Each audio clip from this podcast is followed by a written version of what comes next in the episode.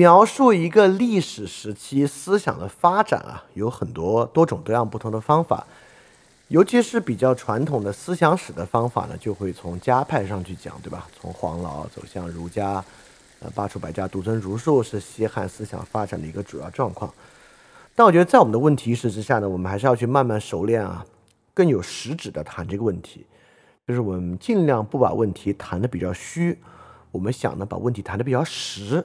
有没有比较实的谈法？什么叫比较实的谈法呢？就是我们先从摸得见、看得着的地方谈起啊。我们不要上来就谈概括，我们不要上来就谈这个思想发西汉思想发展啊，最后抽象出来是什么样？我们先不谈抽象，我们谈些具象的东西。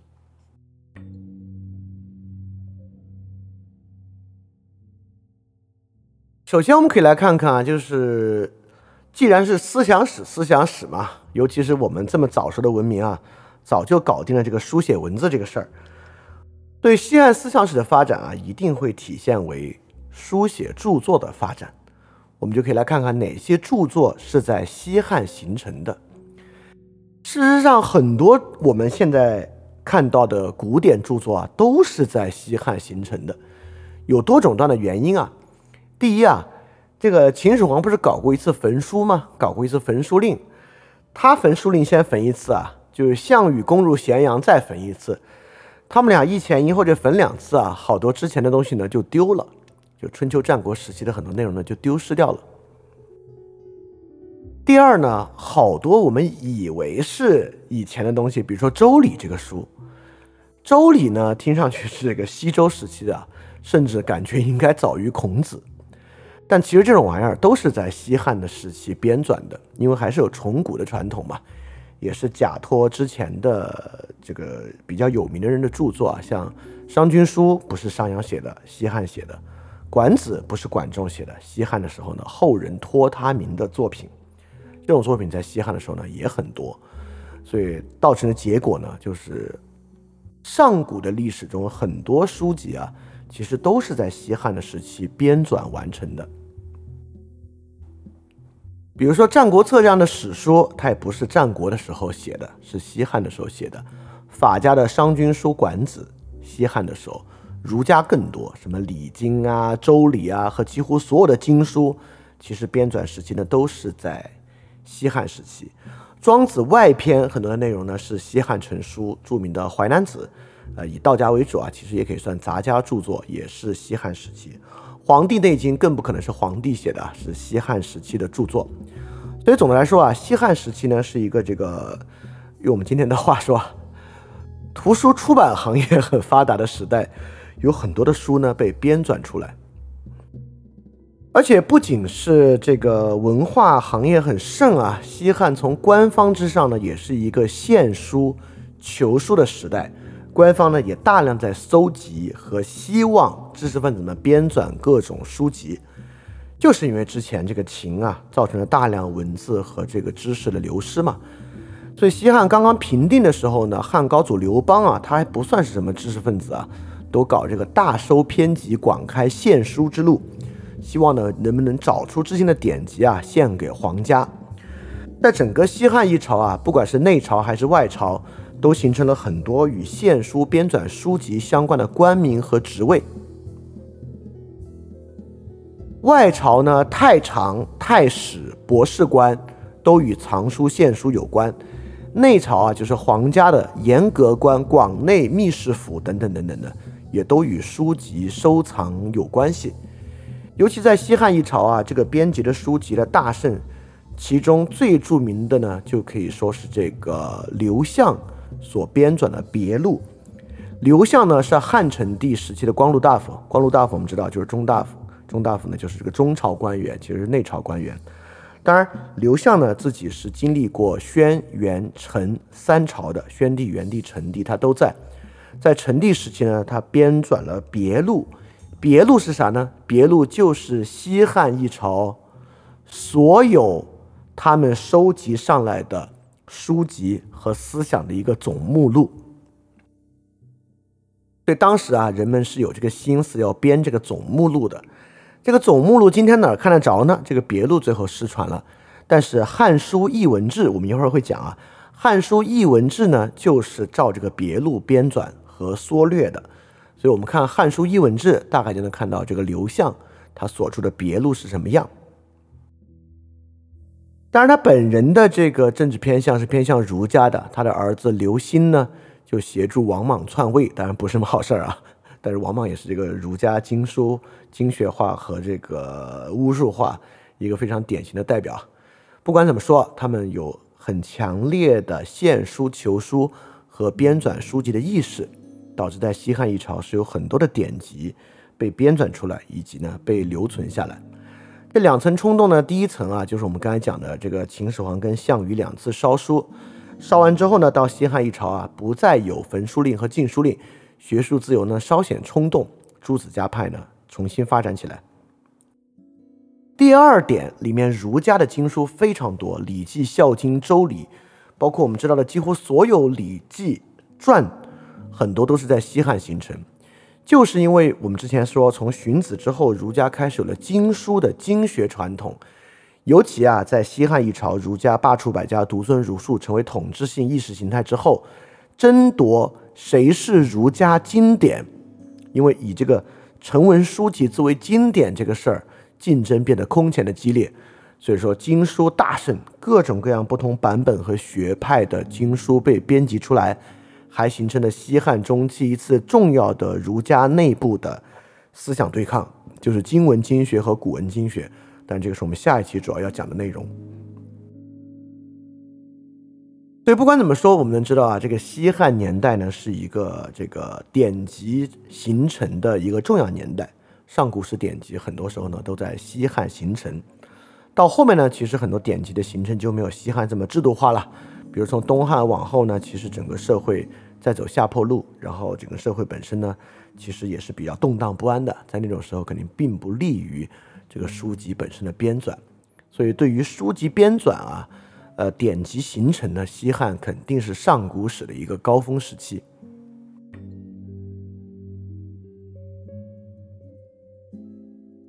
当然，我们可以问的另外一个问题呢，就是当时的人们其实在读些什么书呢？首先啊，这个书当时编出来和当时人们在读它、重视它是两个完全不同的事儿。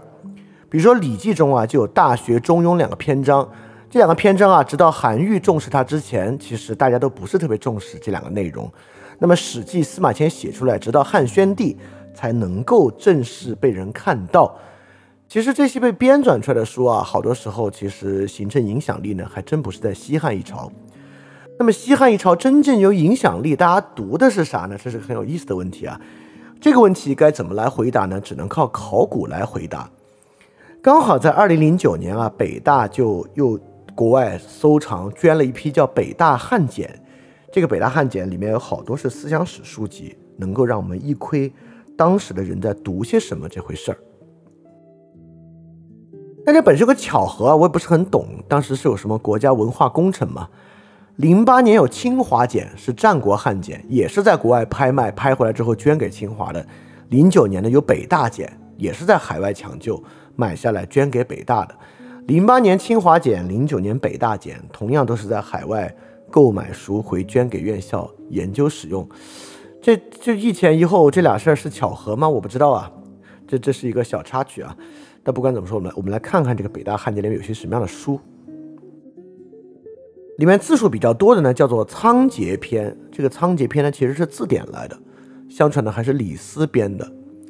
在那样一个年代啊，就人们要认大概三千到五千个汉字来做这个文书工作才能学得会，所以说能够藏有这个字典啊，也并不奇怪。但《仓颉篇》其实之后亡佚了，在这个北大汉简有之前，我们都不知道。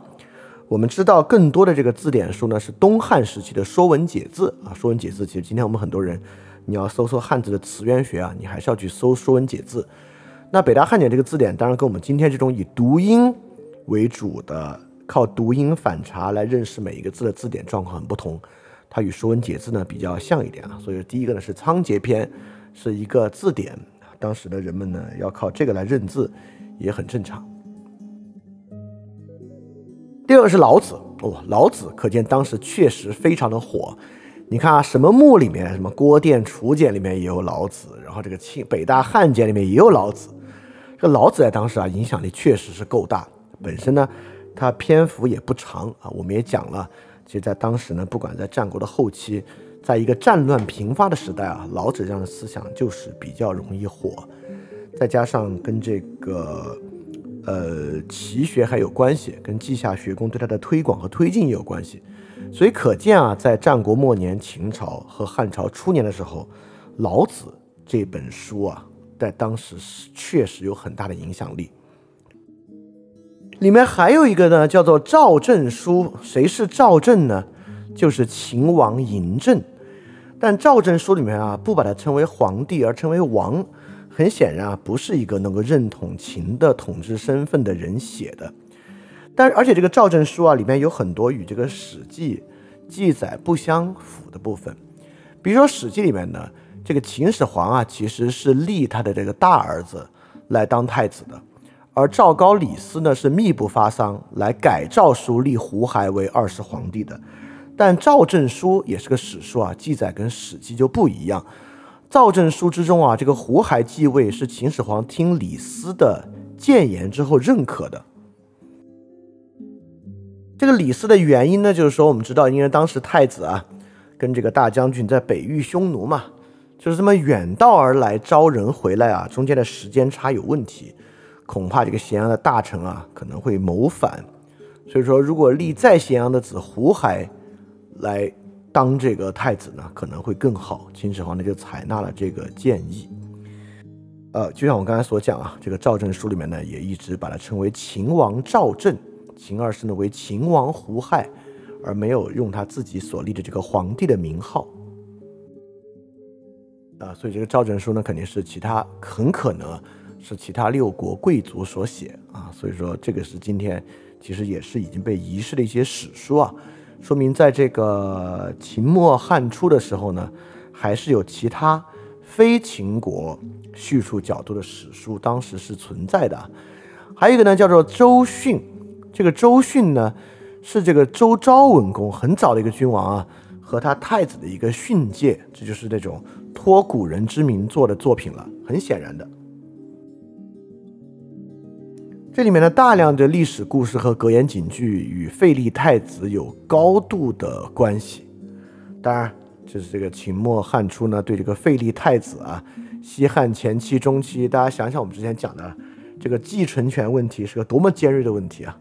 从这个高祖到吕后的时期，到文帝，到景帝，到武帝。哪没几几乎里面没有一次是顺利正常的，所以在这个西汉早期啊，大家对于这个呃皇权和皇统继承延续的问题，以及能够托古人之名做的这种格言内容呢，当然也是很感兴趣。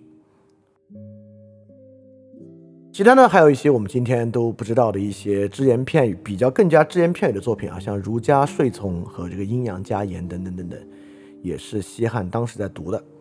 可见啊，当时人读的内容呢，除了老子之外啊，但老子成书是这个战国中后期了，和我们其他看到在西汉形成的著作确实是有很大的关系。可见这前后是有一个时间差的啊。在西汉成书这个作品啊，逐渐取得这个传播和影响力，很可能需要到更后面的时间才可以了。我们完全可以想象，当时不像今天啊，出版业可有这么快，一个新的书写成，慢慢慢慢流传。慢慢慢慢取得影响力呢，肯定比今天的某一本书或某一个文化作品是需要更长的时间。但总的来说啊，他们可以读到的内容和可以学习到内容呢，其实也比我们很多人的想象要多。好，接下来呢，我们就看看《汉书艺文志》里面，就西汉的人是怎么去描述当时的思想的。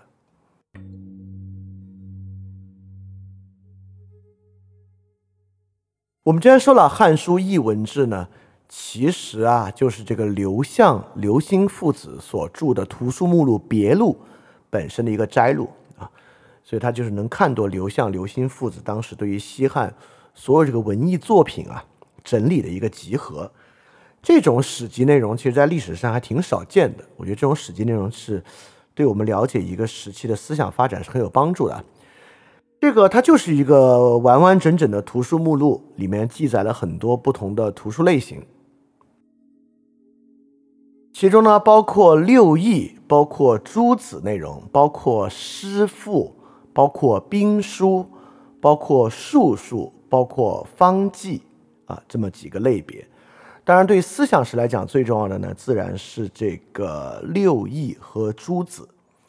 六艺呢，就是指这个儒家六艺，就六部重要的经书。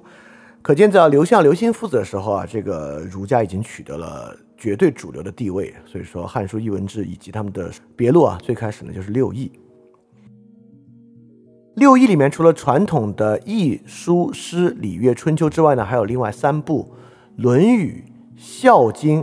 和小学，尤其里面的《孝经》和小学，《孝经》啊，是我们下次要浓墨重彩讲的。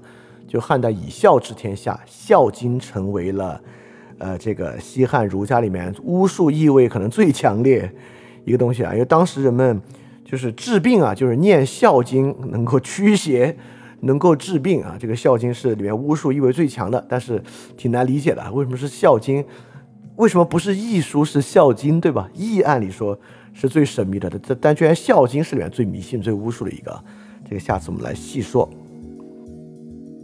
这里面怎么记载的呢？比如说诗啊，它记载的呢，其实就是到我们现在为止啊，我们找到的跟诗《诗经》啊，诗就是指《诗经》啊，跟《诗经》相关的诸多版本有哪些？什么版本呢？我们之前说过啊，就是中国古代叫做这个经传子集记等等的呢，有各种不同的文体。经呢，就是最具有权威地位的当时的那部经书，是什么就是什么。传，比如说《左传》《公羊传》《谷梁传》，就是对《春秋》本身做的注释，就叫做传。故呢，其实就是训咕咕的这个通假字，说记等等的，是比传的地位更低的一些注释和说明。这里面就记载了很多，比如说《诗经》啊，当时就有齐、鲁、韩三个本版本，就是有三个版本的《诗经》。这个呢也符合我们之前讲的，从战国后期到西汉，是这个齐学鲁学在并争的这么一个局面。这里面除了三个经书版本呢，就有很多的故说记，鲁故、鲁说。齐国呢分为后世故、孙氏故，包括后世传、孙氏传、杂记。韩诗经呢也有韩故、韩内传、韩外传、韩说等等等等的。但以上这些呢，今天全部已经消失殆尽。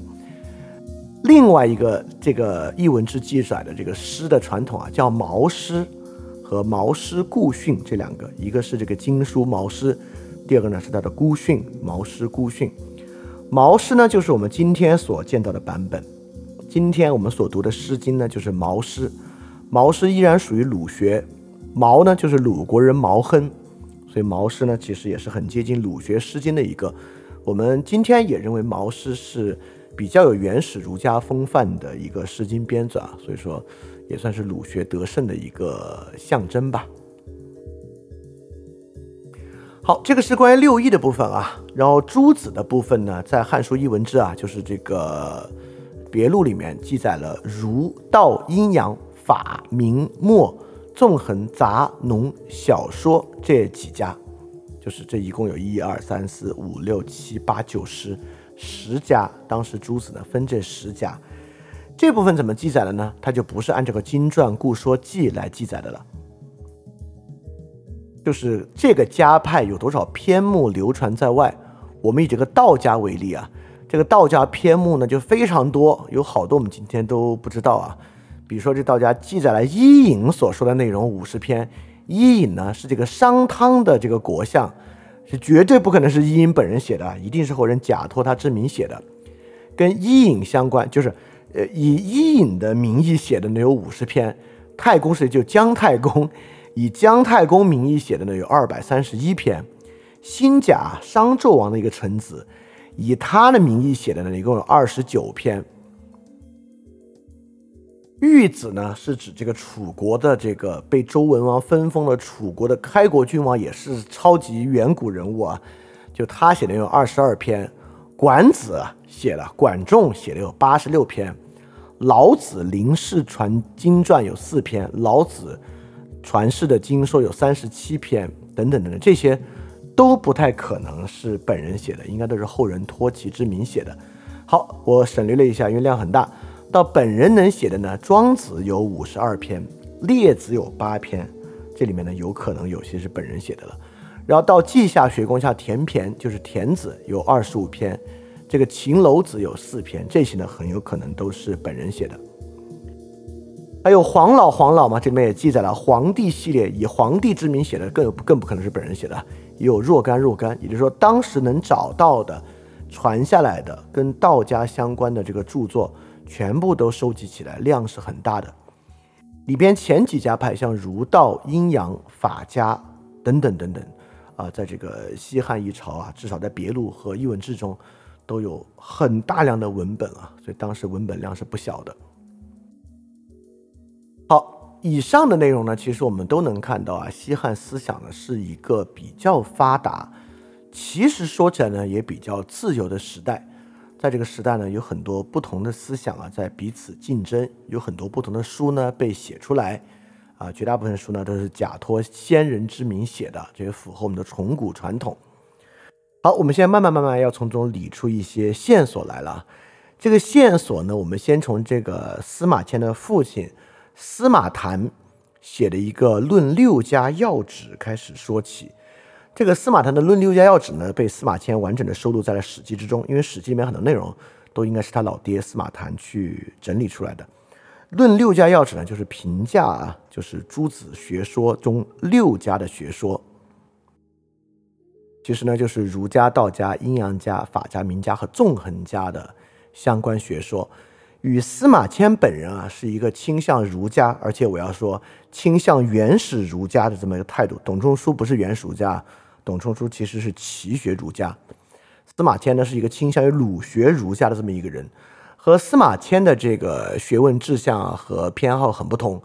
司马迁的父亲司马谈是一个典型的喜欢道家的人，但是关键就在于啊，他是怎么评价道家以及评价六家的呢？我就给大家念念这个《论六家要旨》的白话文部分啊，来看看在武帝早期的一的时候，一个史官是如何看待这些不同的学说的。司马谈论六家要旨啊，就说我曾经在私下研究过阴阳之术，发现呢，他非他非常注重这个吉凶祸福的预兆，禁忌避讳特别多，使人呀受到很大的束缚，并且对问题呢有所畏惧。但阴阳家啊，关于一年四季运行顺序的道理呢，是不可以丢弃的。儒家学说啊，特别的广博，但是特别难抓住问题的要领，花费了很大的力气呢，收效特别少。所以说，儒家学派的主张啊，其实很难完全遵从。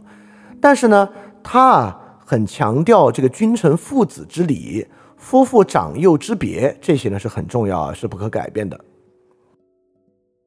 这个墨家呢非常吝啬，因此呢让人难以依循。所以说啊，墨家这派的主张啊是很难完全遵守的。但是呢，他关于强本而节用的主张。是不可以废弃的。哎，你已经看到他的这个描述方式了，就是说他这个学说有啥问题，但是哪个方面呢是好的？然后他说法家，法家呢主张这个严刑峻法，但是刻薄寡恩，这个东西呢肯定不可取。但是呢，他能辩证君臣上下名分的这些主张呢是特别特别好的。名家呢特别使人容易受到这个想法的约束，失去真实性。但是呢，他辨明证明与实之间的关系啊，是不能不认真考察的。好，你看以上五家说完，开始说道家了，我就来说这个道家。司马谈印象中的道家啊和我们今天所意识到的道家是很不同的。他说道家是这样的：道家使人精神专一，行动合乎无形之道，使万物丰足啊，这个没啥可说了。这这不就是都是好话吗？好，接下来重要了。道家之术是依据阴阳家关于四时运行顺序之说，又吸收了儒墨两家之长，摄取了民法两家的精要，随着时势发展而发展，顺应事物变化，树立了良好的风俗，应用于人事无不适宜，而且一直简约扼要，容易掌握，用力少而功效多。你看。在他的描述中啊，这个道家是这个博采众长集各家之大成的这么一个东西啊，和我们今天尤其是说理解的老庄是非常非常不同的。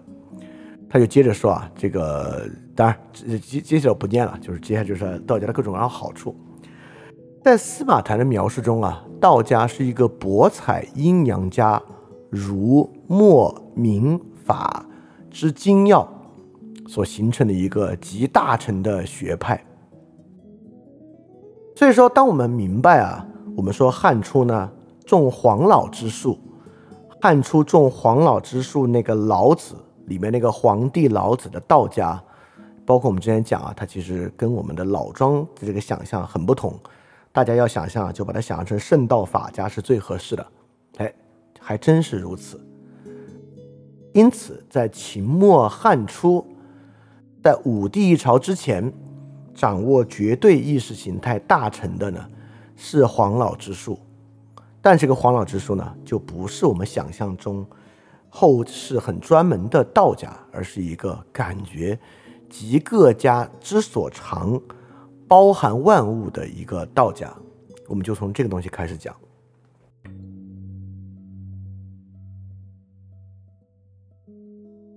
所以你看啊，当时啊出现了一个很厉害的道家，这个道家呢以很开放的思想姿态啊，博采众长。现在我们就要回溯这个道家咋来的。这个道家怎么在秦末汉初占据统治地位，以及这个道家是如何影响后面的思想发展的？当然，所所谓影响后面思想发展，我们最想讲的就是怎么影响儒家的思想发展的。我们就来讲这个内容。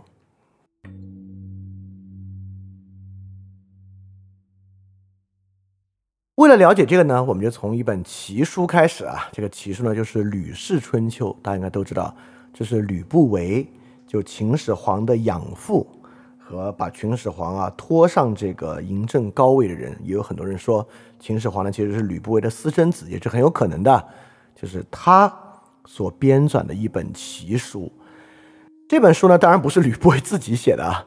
在秦末的年代，还是这个游氏的黄金年代，就是战不是秦末，战国的末期。战国末期呢，有战国四君子，每个人呢都养门客上千。吕不韦也一样，吕不韦呢广招门客，在他广招门客的这个名头之下，非常重视招这个知识分子。当时呢，他就以兼儒墨和民法的名义要著一本书。为了著这个书，当然需要很多知识分子呢。这里面呢，就包括李斯。我们知道李斯是荀子的学生，荀子一度呢是稷下学宫的首脑，就可以说是稷下学宫的校长这么一个人物。当时呢，吕不韦啊就向稷下学宫这个奇学背景要人，李斯就是在这个背景之下离开稷下学宫到达秦国的。李斯最开始呢是吕不韦的门客，作为吕不韦的门客呢，李斯就是来编纂《吕氏春秋》这本书的。《吕氏春秋》是一本什么样的书啊？我们用这个清代徐石栋所写的《吕氏春秋杂记序》来看，对这本书的评价？这本书是本什么样的书呢？是这么说的啊。这本书里边啊，有神农之教、黄帝之会、尧之戒、舜之师、后继之书、伊尹之说、夏之鼎、商周之鉴，三代以来礼乐正行，以至春秋战国之法令。易师书礼孝经周公孔子曾子子贡子思之言，以及夫官列老庄文子华子季子李子魏公子惠师圣道宁岳陈骈孙膑莫迪公孙龙之书上之故记歌谣歌颂谣艳，就是所有这些啊都包含在其中。可见啊这本书确实包罗万象了。那么我们呢就可以从这本书开始来看看啊司马谈口中那个。非常包容的，什么都有的道家是怎么来的？但你这么一听啊，你会觉得这个《吕氏春秋》的篇幅肯定大疯了，要这么弄还不得，呃，好几千卷？还不是《吕氏春秋》的篇幅，其实呢还没有特别特别的长。所以说它是本什么样的书？既然如此包容万物呢？当然，呃，你现在千万不要把它想太厉害，你把它想太厉害，答案一定会令你失望的。只是我们来说，它是为为什么是一本奇书，但并不代表它是一本很厉害的书啊。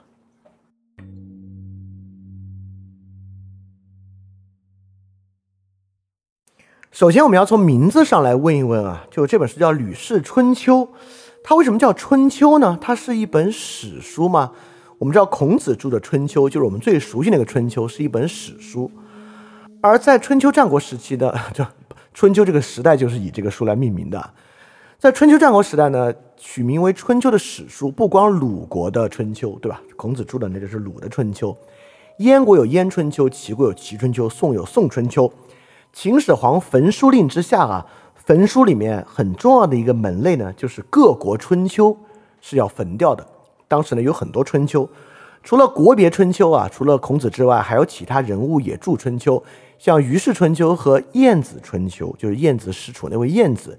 也有春秋书，这些春秋书呢，今天也有很多片段留下来。比如《晏子春秋》呢，它并没有像孔子一样来记述年代，但是呢，确实也是史书。比如说，我摘了一句《晏子春秋》的这个“庄公奋乎勇力，不顾于义行，勇力之事，无济于国”等等等等啊，很明显啊是在讲这个庄公。《晏子春秋》呢也在讲史事。那么《吕氏春秋》是一本史书吗？是一本遵循啊？这个孔子春秋传统的一本史书吗？还真不是。《吕氏春秋》啊，分为三部分：十二纪、八览和六论。什么叫十二季呢？十二季就是它取名为春秋的原因，就是它是讲了春夏秋冬，这是四个，怎么凑十二呢？春夏秋冬每个分为三个时节。孟春、仲春、季春，孟仲季嘛，就是开始、中间和结束。孟夏、仲夏、季夏，以至于秋和冬，都是如此啊。这个呢，就把一年的四时又以孟仲季分成十二部分，因此叫做十二季。这十二季里面写的是啥呢？写的是十二个时节发生的史实和事件吗？还真不是。比如说啊，我给大家摘录这个《仲夏大乐》里面的一节。这个《仲夏大乐》在说啥呢？我直接念白话文啊，就说天下太平，万物安宁，一切呢都应该顺应正道。只有在这个情况之下呢，音乐啊才可以被制成。制成音乐是有条件的，必须节制嗜欲。只有嗜欲而不放纵，才可以专心啊从事音乐。从事音乐本身呢，也有方法。必须从平和的状态出发，平和呢产生公正，公正呢才能近乎于道，所以只有得道的人啊，大概才可以和他讨论音乐吧。跟历史一点关系都没有，十二纪里面全是这样的，很抽象的与道德、治国、音乐、传统、礼教、战争相关的各式各样的内容，所以这本《春秋十二纪》是。从时间的角度之上，抽象的包含了一切时间的一本书。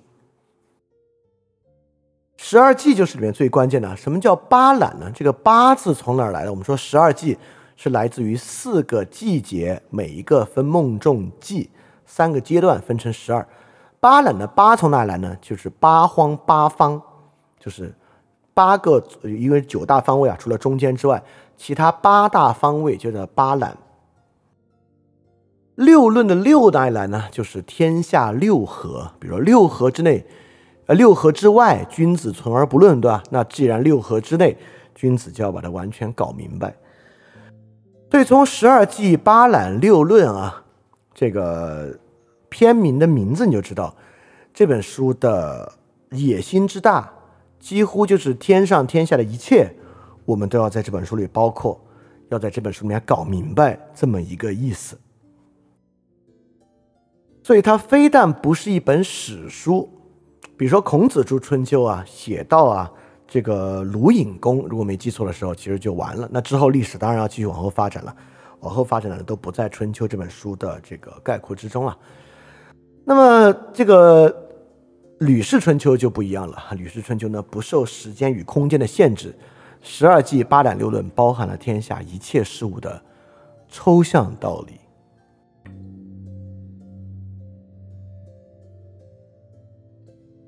这个《吕氏春秋》啊，是有这个一个叫序意的，就是来写我这个书是要干嘛。在这里也能看出来，它就是一本写一切的书籍。就说呢，有这个大圈在上，大举在下，汝能法之为民父母。盖闻古之轻事是法天地，凡十二纪者，所以纪纪治乱存亡。所以知受天吉凶也。上窥之天，下验之地，终审之人，就是天地人的一切啊，都要在这本书里去完成。为什么产生这个想法呢？我们之前讲荀子，其实讲过啊。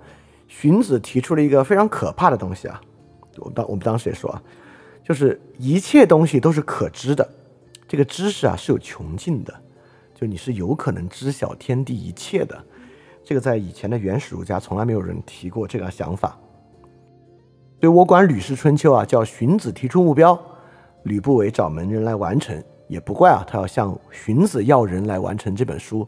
跟荀子的这个想法呢是一样的，所以《吕氏春秋》可以说是中国历史上第一个哲学大全的体系，啊，就是以这个抽象哲学的角度来将天地一切囊括在里面的体系。它呢与亚里士多德体系和黑格尔体系也是很像的。黑格尔不就是以小逻辑，就是辩证法去囊括天下，不管是自然还是人世的所有一切吗？亚里士多德不就是以四因说和这个神学目的论等等啊？来囊括一切嘛，当然要复杂的多啊，要复杂多啊。这个《吕氏春秋》在哲学和形而上学上的功力，比起亚里士多德体系和黑格尔体系，那当然是没有办法比的。那只能说从目的之上很像，而这个时间啊，和亚里士多德的时间也蛮像的。好，你刚才听到了，这个哲学大全体系在形而上学之上呢，它必须有一个形而上学的基础。黑格尔的大全体系的基础呢是小逻辑，亚里士多德体系的基础呢是四因说，就是这个形而上学。那么《吕氏春秋》啊，自然也需要有自己的形而上学，才可以在这么短的篇幅之内，把天地万物的一切都囊括在其中。当然没有任何关子可卖，这个呢就是阴阳五行学说。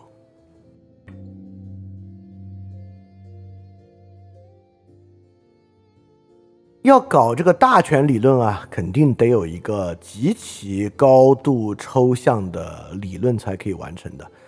这种理论呢，就是孔子绝对不会去碰，也绝对不相信有这个东西啊。但是有些其他的思想家呢，呃，从荀子开始啊，之后就相信有这个玩意儿啊。尤其这个五行，呃，把阴阳五行糅合到一起的呢，是这个阴阳家的邹衍。邹衍呢，也是稷下学宫的人物，荀子的同事，可以这么说。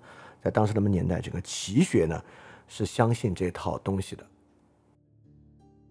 这套想法，阴阳五行学说还不仅仅是知识分子的一个想法，阴阳五行学说和邹衍的说法呢，其实也是帝国的意识形态。《史记·封禅书》啊，就是讲这个汉武帝封禅的，里面就讲自齐威宣之时，邹子之徒论著时武德之运，就是齐威王、齐宣、齐齐威王、齐宣王之时啊，这个邹衍和他的这个弟子们就开始描述这个武德之运。所以说，在秦地呢，在秦始皇那里啊，齐人就向他奏之，所以秦始皇呢就采用了这样的五行始终的学说。当然啊，你看司马迁立马就是对这套的批判，就是因为这个阴阳主运学说啊，燕齐国这些方术人士呢，就在这个阴阳五行学说之下兴盛起来了。所以说，阿谀苟合之徒自此心不可胜书也。啊，封禅书我们之后会细说啊。这是司马迁就是讽喻当下一本非常精彩的著作，但是我们能发现呢，就是这个邹衍啊，以及他所发明出来这个五行始终学说啊，可不是一个小传统的，是已经被帝王认可的大传统之说。里面的金木水火土啊，故乡的相克关系啊，是我们所熟悉的《吕氏春秋·应同篇》里面就讲了这么的一个问题。什么叫做五行始终啊？是这么一种抽象循环的规律。黄帝呢是土德，所以叫土气盛，其色呢上黄，其势呢指土。禹呢就要木气盛，木呢来克土，故其色上青，其势呢则木。商汤之时呢就是金气盛，金呢来克木，所以说其色上白，其势呢则金。到周国，到周朝呢，周文王呢就是见火，火来胜金，所以文王呢火气盛，即其色上赤，就是红色啊，其势则火。所以秦该怎么样呢？带火者必将水，所以说秦呢就是水德，水气盛，其色上黑，其势则水。你看，这就是王朝更替本身啊，都与金木水火土的相克关系有关。这是《吕氏春秋》的应同篇，这也可以看说是五行始终说在王朝更替之上的一个应用。这样的应用呢，在《史记·秦始皇本纪》啊里面也看到了，说始皇帝呢推中始五德之传，以周为火德，秦代周，德从所不胜。所以说就是这个秦啊，以周为火德，能灭火者水也。所以说呢，情呢就是水德，大概就是这么一种抽象规律。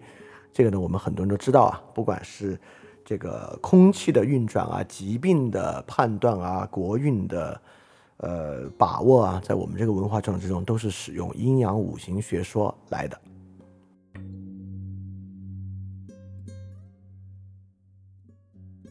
当然，我刚才说阴阳五行学说，其实跟在刚才这个五德始终说里面啊，还只有这个五行，并没有阴阳。阴阳五行四时其实最开始是不相干的三回事儿，这三个东西捏到一起呢是邹衍，然后推而广之的呢是这个吕氏春秋。呃，首先呢，这个阴阳五行和四时啊，尤其是四时这个玩意儿，绝对是农业民族的一个大权理论啊。不管是我们的这个农历啊，还是我们这个春夏秋冬四时的关注啊，都与农业的生产的循环周期大有关系。《论语养虎篇》啊，就有这个“四时，四时行焉，百物生焉”这样的话。所以可以说啊，农业文明呢非常关注这种四时循环的时间观念，而且四时的更替交替啊，就是我们所把握的最直观的现象存在。我们的现象呢，就是以四时构造而成的。这个呢，跟阴阳家无关，早就有了。阴阳这个概念啊，阴阳的消长啊。道的原理呢，跟道家和阴阳家就有关系了。在老子里面呢，就有很多描述阴阳的内容。阴阳这个事儿呢，其实是一种呃形而上学的，对吧？它其实是二元论嘛。不管是昼夜啊、黑白啊这种二元论，在西方、在东方，在任何文明之中，包括这个伊朗的这个传统阿胡拉马自达和这个邪神之间的关系啊，都是有这个二元论。二元论没什么稀奇的，阴阳消长啊，事物之间。从极端到另一个极端的变化，啊，只要是在各个文明有好琢磨的人，都能琢磨出这个东西来。然后呢，就这个五行相克，这个五行呢，其实最开始就是五个元素，是五元素论。五元素论其实你看，这这个希腊也有啊，希腊不是有这个四元素论嘛，就是土气水火四元素，然后还有这个以太，加上以太呢也是五元素，但以太呢是灵魂的这个质料啊。啊，我们这里质料金木水火土其实都是物质质料，所以五行呢最开始是质料，这个东西呢也不是阴阳家的传统。墨子的著作之中呢就在很多地方提到过五行，但那个时候呢五行其实还是以五元素说存在的，认为啊这个世界是由有限元素构成的，在各国的早期文明之中呢其实也存在，这个呢也没有什么可奇怪的。真正奇怪的也不是说奇怪啊，真正比较形成大系统的是把这三玩意儿融到一起，四时五行阴阳融到一起。所以四时呢是最基本的现象，阴阳呢是这个 dynamic 动力，就微观的二元论，五行呢就变成了宏观涌现出来的结果和规律了。所以比如说五行五德五德始终说就是这个历史规律宏观的。你看这个五德始终说啊，都有个结论的，它不是循环的。就是汉朝认为自己克勤啊，所以汉朝也是水德，他不会认为自己又回到土德了。这跟马克思想法有点像啊，这个历史是有单一方向的，所以有个历史宏观规律。所以把四时当做现象，所以现象界呢是以四为呈现的，而这个动力的动力因啊，我们用亚里士多德来讲啊。动力因呢是有两种动力和阴和阳，到这个形式因啊是有五的，一定要凑出五来啊，这个就成为了历史规律和宏观的一个把握。所以在邹衍这里呢，其实完成的是五行阴阳四时的三合一，这是农业民族基于时节和空间的一个大全的形而上学理论构造。这个当然你要让我说，我觉得比四音说差的就还有点远。就四音说在形而上学的这个深度上啊，比五行阴阳四时三合一还是要深得多得多的。但不管，我们今天先来看看我们这个里面的这个想法啊。这里面很多内容呢，其实在整个战国的末期啊，到汉初，都是社会上比较统一的传统的内容。比如说《吕氏春秋》啊，这个《孟春记》里面跟这个时节相关，时节与阴阳联动这个事儿。比如说《孟春记正月记》提到：“是月也，天气下降，地气上腾，天地合同，草木繁动。天地下降上腾，合同和生发，这个呢是典型的阴阳和四时结合的理论。”这两个的结合呢，在这个汉初的文章，这个《礼记月令》里面，就是完全就是里边的这个词儿。月令第一句就是讲这个四月天气下降，地气上腾，天地合同，草木萌动。所以这个说法在当时应该是很普遍的，在大传统中的说法。但你看这里面留下了很多问题啊，四时又是五行，这玩意儿对不齐啊。比如之前啊，春对木。夏对火，秋对金，冬对水，土咋办呢？春夏秋冬要对五行，所以最开始的做法很愣，就是中央为土，六七月之交的那个时间啊，就为土。但这个补救办法有个问题啊，这个土就很憋屈，它时间也很短，然后呢，它是挤占前面火呢，还是挤占背后金的时间呢？就比较麻烦。所以这个补丁呢，以后都有其他的一些打法。就比如说这个《淮南子》里面啊，补救办法呢，就是把季夏这个月分配给土，所以这个中央六七月之交的这个土啊，就变成了夏季的末尾了。季夏之月，招摇止位，其位中央，其日数几，甚得在土。这个六月呢，就有了这个落脚之处了。但问题又来了，这个季夏呢，就不是一年的中央了，而是一年的中间偏前面一点点。火德呢就两个月，土德呢就一个月。其他三德呢？三个月，哎呦，这又搞搞复杂了。所以说四跟五啊，它不就是除不尽嘛。这两个事儿，除非一年二十个月，可能还能有办法搞啊。这一年十二个月，这玩意儿四跟五就都除不尽了。呃，就四除了尽，五就除不尽了，所以很麻烦啊。所以很明显啊，它是其他东西捏到一起的，捏的办法呢，就挺难把它捏完整。所以我就是说，这是我们这个形而上学体系。他可能太在太注重这个数学上的形式逻辑的一个问题啊，他在最后融合的时候呢，会出一些小问题。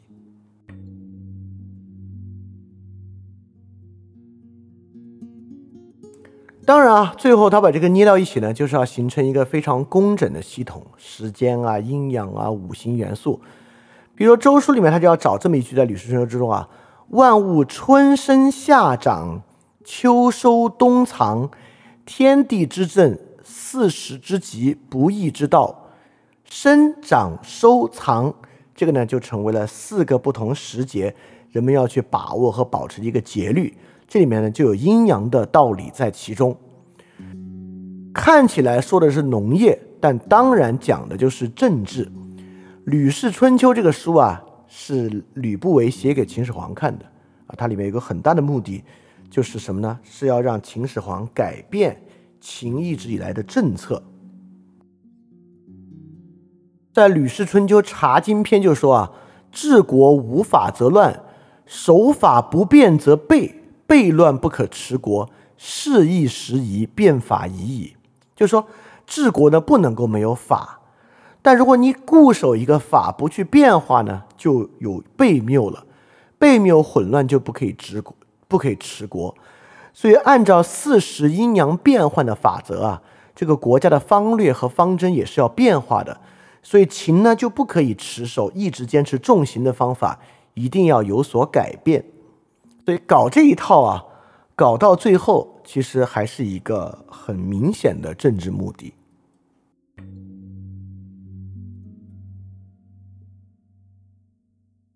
最后实际应用的阴阳五行这些学说啊，会对帝王进行约束。比如说啊，刚才我们讲这个春生夏长秋收冬藏，生长收藏之道。如果变到刑法之上呢，董仲舒在《春秋繁露》里面就说过：“春夏为天之德，秋冬为天之行。”在这个阴阳调和啊，所以那种重刑的东西啊，只有秋天、冬天好干。春天和夏天呢，就必须以德去辅人。所以他还讲百里之贵则编于月，月编于时。所以说，不同的要素就这样被分配到了各个月份之中。如果有哪个帝王啊要搞单一政策制度，像这个秦啊搞这个重型主义，所以在武帝朝搞穷兵黩武就不行。比如在武帝朝啊，他们就一定能给你编出一个方法，说这五个月不能打仗，下五个月下五个月才可以打仗这样的方法。所以这个呢，自然对于帝王的意志呢就是一个约束。除了时节之外啊，天人。也是阴阳五行学说里面特别重要的一个点，就是在帝王之上呢，抬出天这么一个形而上学的对象。在《吕氏春秋·始生篇》啊，就是说“始生之者，天也”。《晋书》篇呢，也在讲“天生阴阳，寒暑燥湿，四时之化，万物之变”。所以说，圣人干嘛呢？圣人啊，就是要去体察阴阳变化的合宜之处，要。关键在于去害、避害。什么叫去害呢？就是过甜的、过酸的、过苦的、过辣的、过咸的，充满形体呢，就要受到危害。过喜、过怒、过忧、过恐、过哀，这五种东西和精神交接，生命也要受到危害。你看，这不是又在凑五吗？大甘、大酸、大苦、大辛、大咸、大喜、大怒、大忧、大恐、大哀。五者冲行生害，五者皆神生害。这就是阴阳跟五行的凑对子，就是阴阳一定在前，五行呢就要找五个东西跟它来凑。但其实啊，《吕氏春秋·晋书篇》讲的呢，虽然你看套了一个特别工整的阴阳五行的壳子，但讲的是一个儒家的老道理。这个老道理呢，就是不可以过度。这里讲的就是《论语》里面的“至圣文则也，文圣至则始，文质彬彬，然后君子”这样的道理。但是，为什么这个道理在《春秋繁露》和《吕氏春秋》之中要以神话性和巫术性的内容呈现，而在《论语》之中完全以现实性的方式呈现？说明一个很简单的道理啊，在。这个战国末期秦和汉初的时候的道理是不足以约束人的。如果道理足够约束人，或者著书者认为道理足够约束人，并不用绕这么大一圈去凑这个阴阳五行的对子来讲一个不要过度中庸的道理。如果啊这个行德相适这么容易被人接受。不用绕这个春夏，就是这个春生夏长秋收冬藏的道理，绕这个圈子来把行德相适应，中间呢一定出了什么了不得的问题，才会走向这样的一个神话和巫术的境地。好，在这里呢，我们大概说了这个《吕氏春秋》是一本什么样的书啊？这本书呢被在汉叫做杂家，它呢确实也是这个战国末期最后。所形成的一个思想家的著作，而这本书之中，我们就能看到啊，他怎么把各个家派全部杂糅到一起，包括在《颜体论》中，我们不说这个儒墨已经合到一处了吗？在哪儿合到一处的呢？就是在《吕氏春秋》里面合到一处的。《吕氏春秋》不管不不光啊，把这个儒墨道法明融为一体，里面呢还使用了邹衍的阴阳五行四时三合一的学说，搭建了一个。形而上学的框架来统摄万物，并在这个形而上学的框架里面重新复兴了神话和巫术的内容。翻转电台需要你的支持啊！因为之前有长期以来啊，一直四年以来支持我的一个大额捐赠人，我跟他的捐赠期限到期了，所以现在呢，我要来看翻转电台啊有没有可能自己造血，可持续的继续发展下去。但是翻转电台呢会继续保持非知识付费模式，不管是电台节目。文章、知识社群都保持全免费的模式，也不需要接广告或者做定制节目的方法，能够保持独立的运营。所以，在这个背景之下，需要大家的支持捐赠，希望饭店呢这个创作机制可以保持下去。如果运气好啊，钱多于我自己的生活所需，它还会用于做事侠创作机制本身的创作补贴。所以说，特别希望你通过 p a t r o n 和爱发电这两个平台赞助。如果你需要知道 p a t r o n 和爱发电的地址，请去修 Note 之中看。好，谢谢大家了。